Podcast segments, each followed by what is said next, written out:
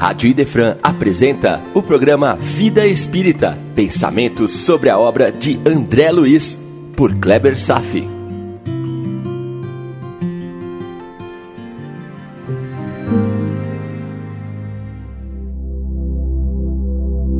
Nosso Lar, capítulo 50, Cidadão de Nosso Lar, parte 1. Se a alma fala, ah, então já não é a alma que fala. Assim está escrito no prefácio de Elias Barbosa, em Parnaso de Além Túmulo, grafando as palavras que significam a eternidade. Quando falamos com a alma, já não é mais a alma que se manifesta, pois quem fala é o tempo e a vida. Se a alma fala, então já não é a alma que fala, Nesse último capítulo de Nosso Lar, André Luiz encerra seu primeiro livro, tendo expressado todo o seu trabalho com a força de sua alma que agora já não fala, a fim de que seu legado perdurasse pelo tempo e pela vida. Ele cresceu em amor e trabalho. Sua alma começou a falar.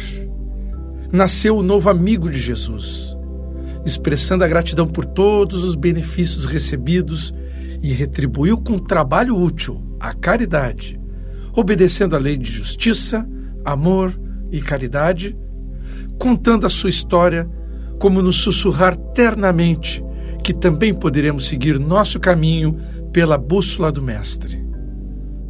Ele aceitou o convite de Jesus sem resistências, mas poderia ter recusado, pois a ninguém é imposto a condição de transformação espiritual sem que ela se opere fora da nossa decisão consciente. Vou apresentar um trecho em que Jesus faz o mesmo convite para Emmanuel, que recusou no primeiro momento. Pensa bem, o Emmanuel recusando o convite de Jesus.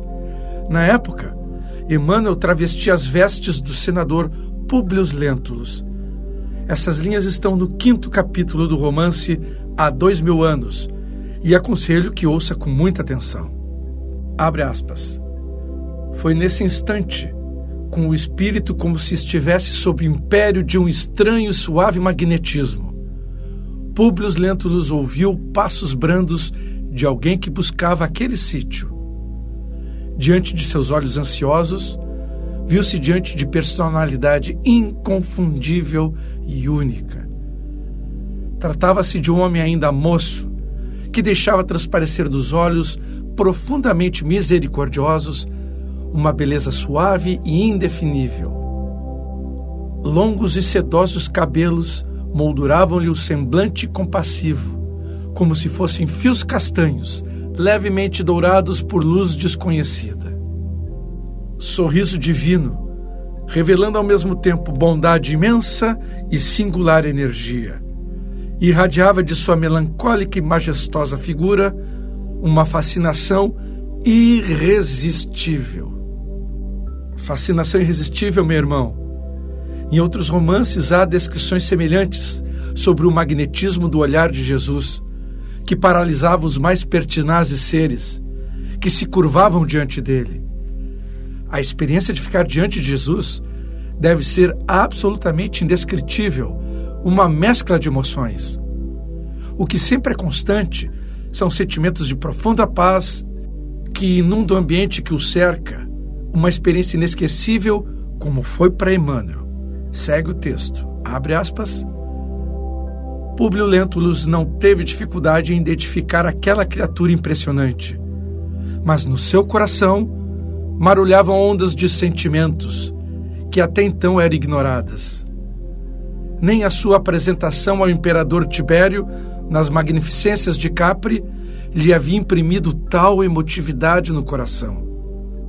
Lágrimas ardentes rolaram-lhe os olhos, que raras vezes haviam chorado, e uma força misteriosa e invencível o fez ajoelhar-se na relva lavada em luar. Meu irmão, consegue imaginar a cena? Consegue se imaginar fazendo parte dessa cena? Vamos em frente. Desejou falar, mas tinha um peito sufocado e opresso.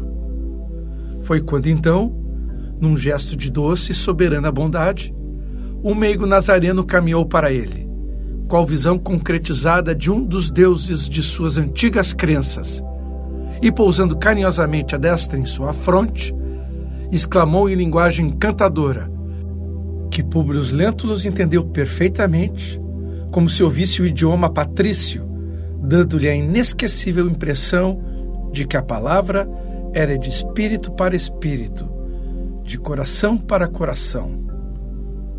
Senador, por que me procura? E espraiando o olhar profundo na paisagem, como se desejasse que a sua voz fosse ouvida por todos os homens do planeta, rematou com serena nobreza: Seria melhor que me procurasse publicamente e na hora mais clara do dia, para que pudesse adquirir de uma só vez e para toda a vida a lição sublime da fé e da humildade. E eu estou pensando comigo agora aqui, meu irmão. Como fazer para adquirir de uma só vez e para toda a vida a lição do Mestre? E segue Jesus. Mas eu não vim ao mundo para derrubar as leis supremas da natureza. Venho ao encontro do teu coração desfalecido. Públio Lentulus nada pôde exprimir, além das suas lágrimas copiosas, pensando amargamente na filhinha, doente pela lepra. Mas o profeta, como se prescindisse das suas palavras articuladas, continuou: Sim, não vem buscar o homem de estado, superficial e orgulhoso, que só os séculos de sofrimento podem caminhar ao regaço do Pai. Veja, meu irmão, que toda transformação para Deus não é trabalho de uma existência só. Quantos milênios para começar a respirar na atmosfera celestial dos escolhidos? Não venho buscar o homem de estado superficial e orgulhoso, que só os séculos de sofrimento podem caminhar ao regaço do Pai. Venho atender às súplicas de um coração desditoso e oprimido. E ainda assim, meu amigo, não é o teu sentimento que salva a filhinha leprosa e desvalida pela ciência do mundo, porque tens ainda a razão egoística e humana. É sim a fé e o amor da tua mulher, Lívia, porque a fé é divina. Veja só, Jesus estava conversando com Emmanuel não a pedido dele, mas da sua esposa Lívia. Eis um magnífico exemplo de intercessão. Lívia já possuía cabedal para merecer auxílio direto de Jesus. Quem será Lívia? Apenas sabemos que a filha deles, no romance, a pequena Flávia, que sofria pela lepra, é o nosso tão amado Chico Xavier. Vamos em frente. De Deus, basta um só raio de suas energias poderosas para que se pulverizem todos os monumentos das vaidades da terra. Comovido e magnetizado, o senador considerou intimamente que seu espírito pairava numa atmosfera de sonho tais as comoções desconhecidas e imprevistas que se lhe represavam no coração, querendo crer que os seus sentidos reais se achavam travados num jogo incompreensível de completa ilusão. Olha só ele, lutando consigo mesmo, não acreditando no que estava acontecendo. Mas vamos em frente. Não, meu amigo, você não está sonhando, exclamou meigo e enérgico o mestre adivinhando-lhe os pensamentos. Depois de longos anos de desvio do bom caminho, pelos caminhos dos erros clamorosos, você encontra hoje um ponto de referência para a regeneração de toda a sua vida. Porém, está no seu querer o aproveitá-la agora, ou daqui a alguns milênios. E esse recado, meu irmão, vale para nós também está no seu querer o aproveitar a oportunidade agora ou daqui a alguns milênios. Se o desdobramento da vida humana está subordinado às circunstâncias, você é obrigado a considerar que elas existem de toda a natureza, ficando para trás as criaturas, a obrigação de exercitar o poder da vontade e do sentimento, buscando aproximar seus destinos das correntes do bem e do amor aos semelhantes. Repare bem, meu irmão, que a decisão de nos transformarmos vem de nosso íntimo, pelo que chamamos de poder da vontade, aliado ao sentimento vibrando pelo bem. É um processo ativo. O que os bons espíritos fazem é nos estimular, mas não podem interferir em nossa decisão individual, que parte de nosso livre-arbítrio. Bons espíritos não intervêm na vida dos homens no sentido de provocar as suas mudanças alheia à sua vontade. Nosso livre-arbítrio continua sendo nosso livre-arbítrio. Se vivemos pelo coletivo, se temos uma necessidade de estarmos juntos na caminhada, isso não prescinde que as decisões finais em favor do crescimento pessoal sejam individuais, na intimidade da alma. André Luiz nos apontou isso no seu prefácio desse livro. Vamos lembrar aqui, antes de retornarmos a Emmanuel, ele diz assim: abre aspas. É preciso muito esforço do homem para ingressar na academia do Evangelho do Cristo, ingresso que se verifica quase sempre de estranha maneira. Ele só, na companhia do Mestre, efetuando o curso difícil, recebendo lições sem cátedras visíveis e ouvindo vastas dissertações sem palavras articuladas. Muito longa, portanto, nossa jornada laboriosa. E segue aqui Emmanuel, ouvindo Jesus. Soa para seu espírito nesse momento um minuto glorioso, se conseguir utilizar sua liberdade para que seja esse minuto em seu coração, daqui para frente, um cântico de amor, de humildade e de fé, na hora indeterminável da redenção, dentro da eternidade. Vou ter que interromper. Emmanuel é um espírito simplesmente brilhante. É incrível seu poder de descrever emoções e elaborações intelectuais em frases simples minuto glorioso.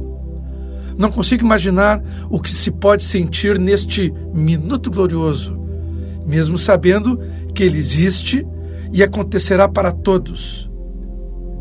Vai acontecer para todos e não sabemos quando vai acontecer, porque isto é uma hora indeterminável da redenção.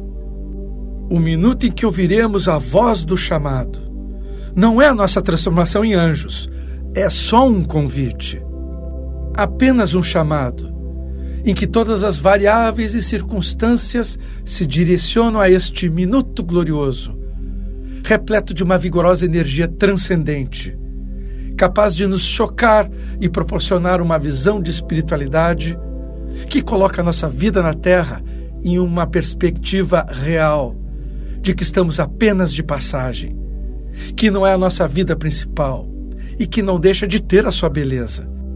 Pois que é nessa vida de encarnados que encontramos as oportunidades de construir a luz da vida futura. E mais interessante ainda, os grandes espíritos jamais disseram que temos que abrir mão de desfrutar das coisas boas da terra. Não é um fanatismo, mas a consciência que desperta para o transcendente. A perspectiva muda, pois nesse minuto glorioso se processa a mudança de paradigma. Processo novo que poderemos palmilhar sem olhar para trás, sem precisar pedir permissões, sem necessitar de se vincular ao passado, ao mesmo tempo que poderemos olhar para frente e viver bem o dia a dia, sem beatificação, mas com um tipo especial de alegria que aquele minuto glorioso pode nos proporcionar. E outra coisa que Emmanuel disse para brilhantismos das grandes almas: a hora indeterminável da redenção, como comentei. Nossa vontade pode definir um novo rumo para o bem viver, mas não se deve esperar a redenção para amanhã. Não conhecemos os meandros da nossa história pessoal, muito menos os desígnios de Deus.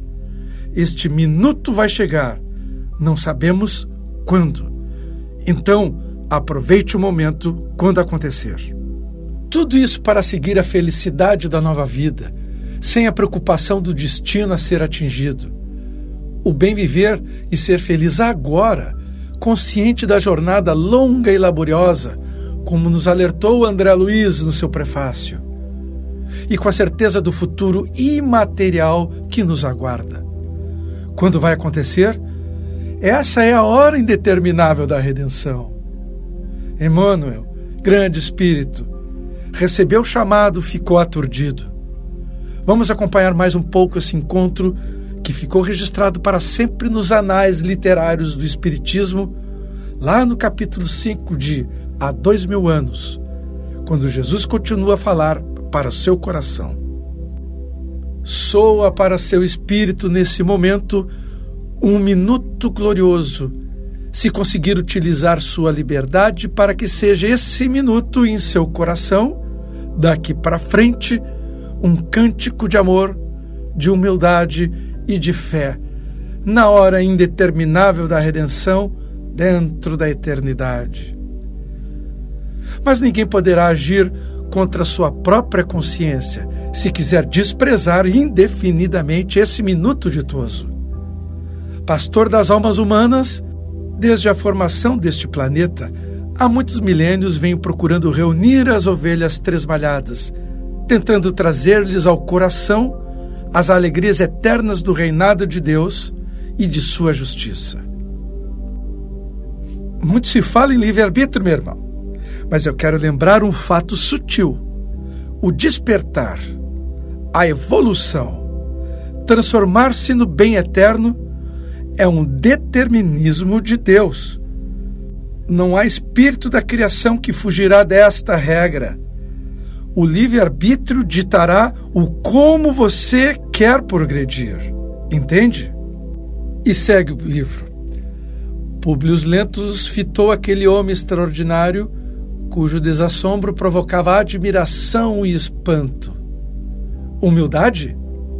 Que credenciais o profeta apresentava para lhe falar assim, a ele, senador do império, revestido de todos os poderes diante de um vassalo? No minuto, lembrou a cidade dos Césares, coberta de triunfos e glórias, cujos monumentos e poderes acreditava naquele momento fossem imortais. Todos os poderes do teu império são bem fracos e todas as suas riquezas bem miseráveis. As magnificências dos Césares são ilusões efêmeras de um dia porque todos os sábios, como todos os guerreiros, são chamados no momento oportuno aos tribunais da justiça de meu Pai que está no céu. Um dia deixarão de existir as suas águias poderosas sob um punhado de cinzas misérrimas. Suas ciências se transformarão ao sopro dos esforços de outros trabalhadores mais dignos do progresso suas leis iníquas serão tragadas no abismo tenebroso destes séculos de impiedade. Porque só uma lei existe e sobreviverá aos escombros da inquietação do homem. A lei do amor, instituída pelo meu Pai desde o princípio da criação. Meu irmão, você lembra do detalhe, a lei do amor que o Jesus está se referindo? Lembra que começamos o estudo da Lei da Justiça, Amor e Caridade, que encontramos na terceira parte do Livro dos Espíritos? É a essa lei que Jesus está se referindo. Olha o que ele disse: Porque só uma lei existe e sobreviverá aos escombros da inquietação do homem.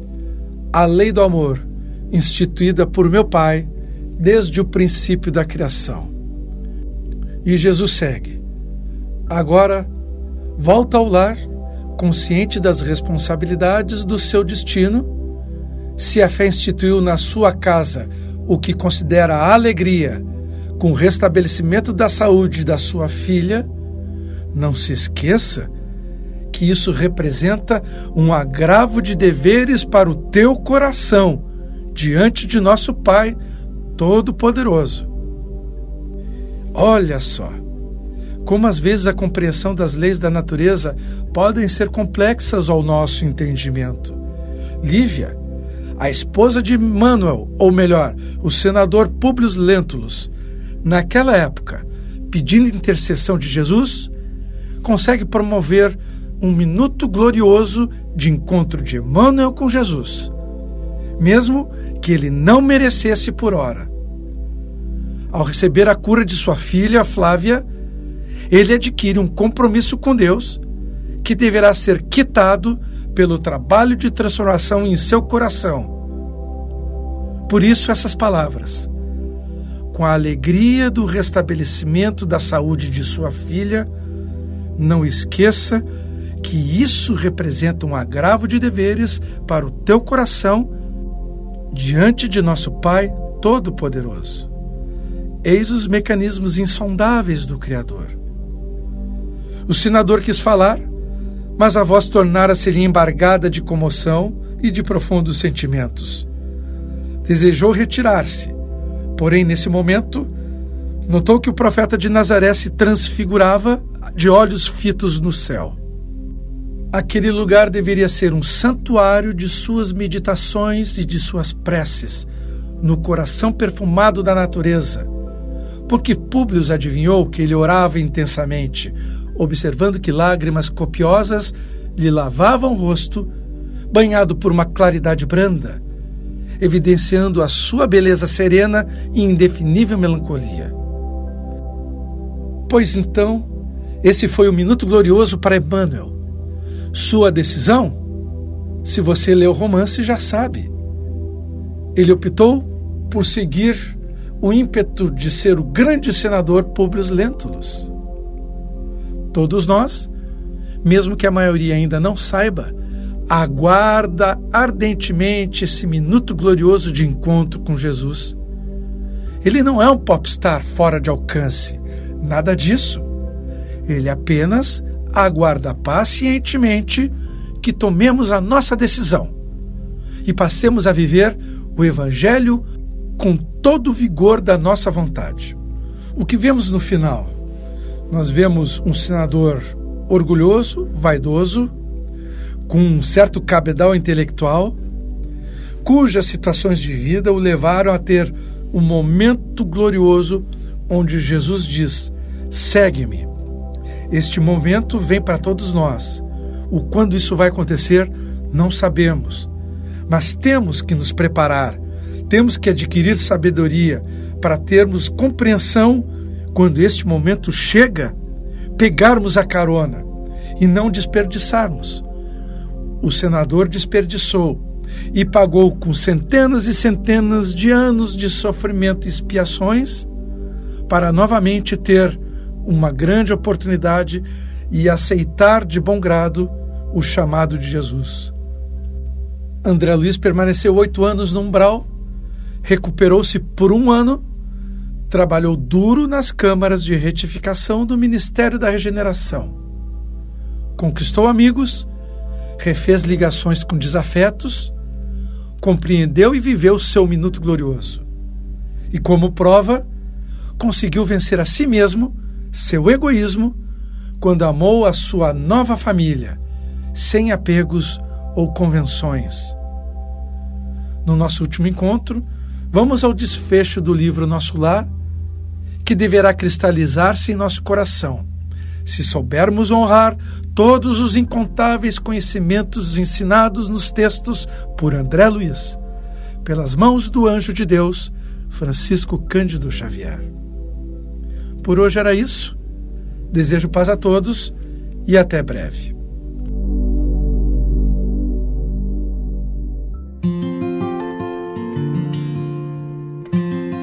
A Rádio Idefran apresentou o programa Vida Espírita, por Kleber Safi. Todas as terças e quintas, às nove da manhã. Programa Vida Espírita